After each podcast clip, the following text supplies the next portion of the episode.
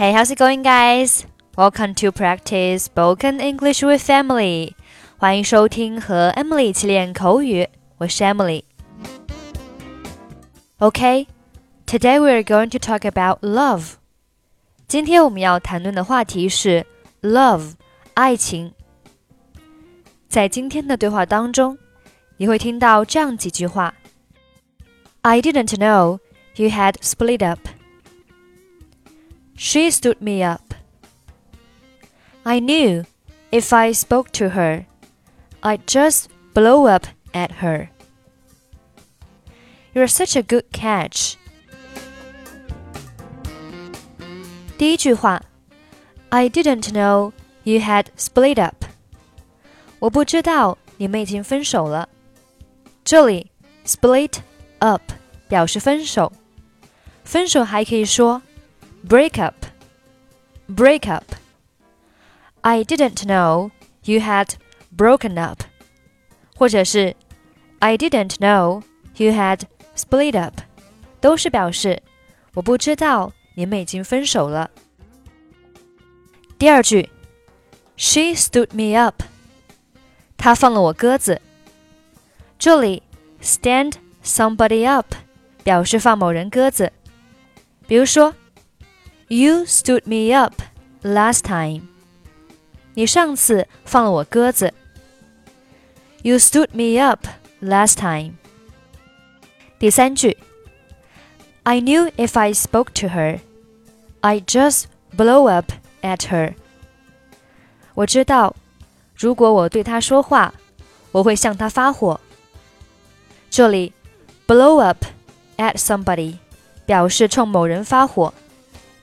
比如说，I'm sorry, I blew up at you yesterday。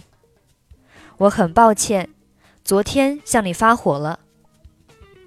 I'm sorry, I blew up at you yesterday。最后一句，You're such a good catch。你是一个抢手货。这里，a good catch 用来形容男女交往中的金龟婿。 比如说，Mary's boyfriend is a good catch。玛丽的男朋友条件很好。Okay, now let's listen to the dialogue. How is everything going with your girlfriend? Didn't I tell you? It's over. Oh, I'm sorry to hear that. I didn't know you had split up. What happened? It was a few things.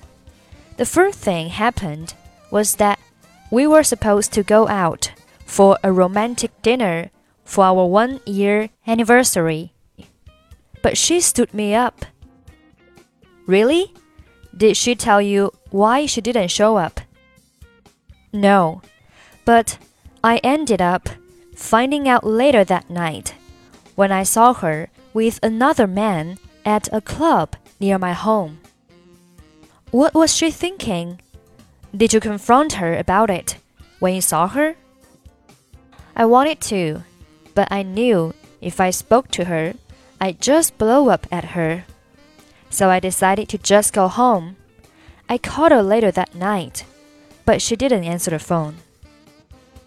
I can't believe she would do that to you. It's so dishonest and rude.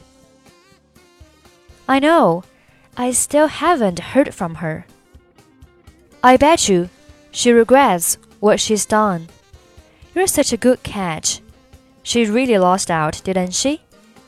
I guess so. It's always nice to have some closure, but I don't think you'll have a problem finding another girlfriend.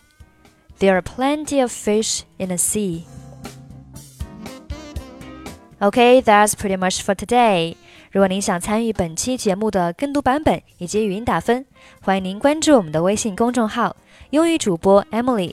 在公众号里回复“节目”两个字就可以加入，或者您也可以关注我们的抖音号“英语主播 Emily”，获取更多英语内容。I'm Emily, I'll see you next time. 拜拜。